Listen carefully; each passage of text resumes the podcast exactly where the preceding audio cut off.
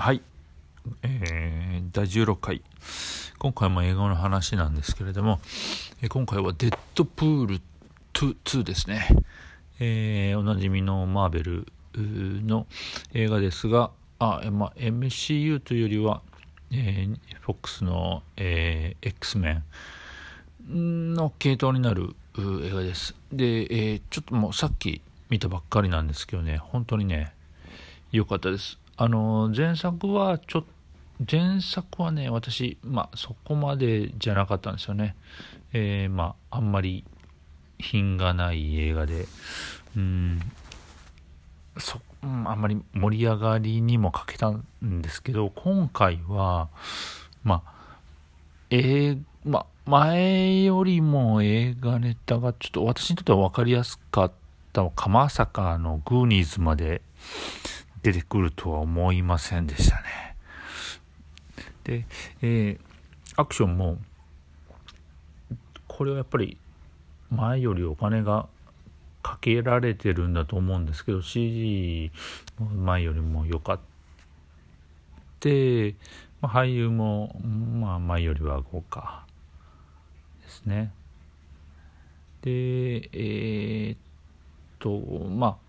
あスーパーヒーロー映画のまあ、全てに言えることなんですけど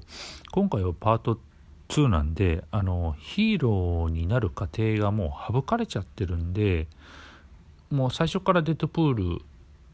ていうのは良かったですね。まあ、やっぱ前作はこうがんになってデッドプールになるまでの過程がちょっと僕にとってはだるかったんで、まあ、最近だと、えー、スパイダーマンホームカミングとかもうあのスパイダーマンホームカミングのあのおじさんの話なんかもくすっ飛んでますからね。という感じでデッドプール2はもう最初からデッドプールだったんでそれもすっきりしててよかったです。でもう何よりもねあのー、面白かったわもうちょっと結構声出して映画館で笑ってしまいましたね。で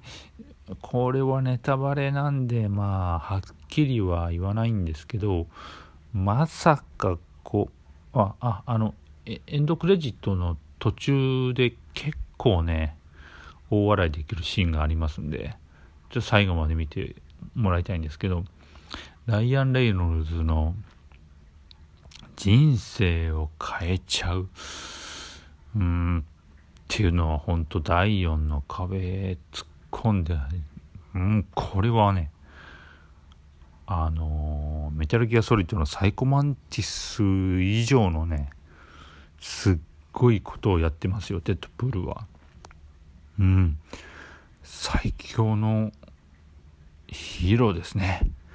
もうぜひあのー、映画好きな人は見に行ってください。本当にねたくさんの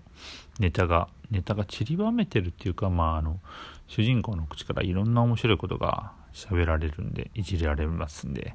本当にねぜひおすすめします。前作よりも下品下品度は下がってますけど、まあ、ちょっとグロいとかグロいです、まあ、でも今回のは本当に良かったですね。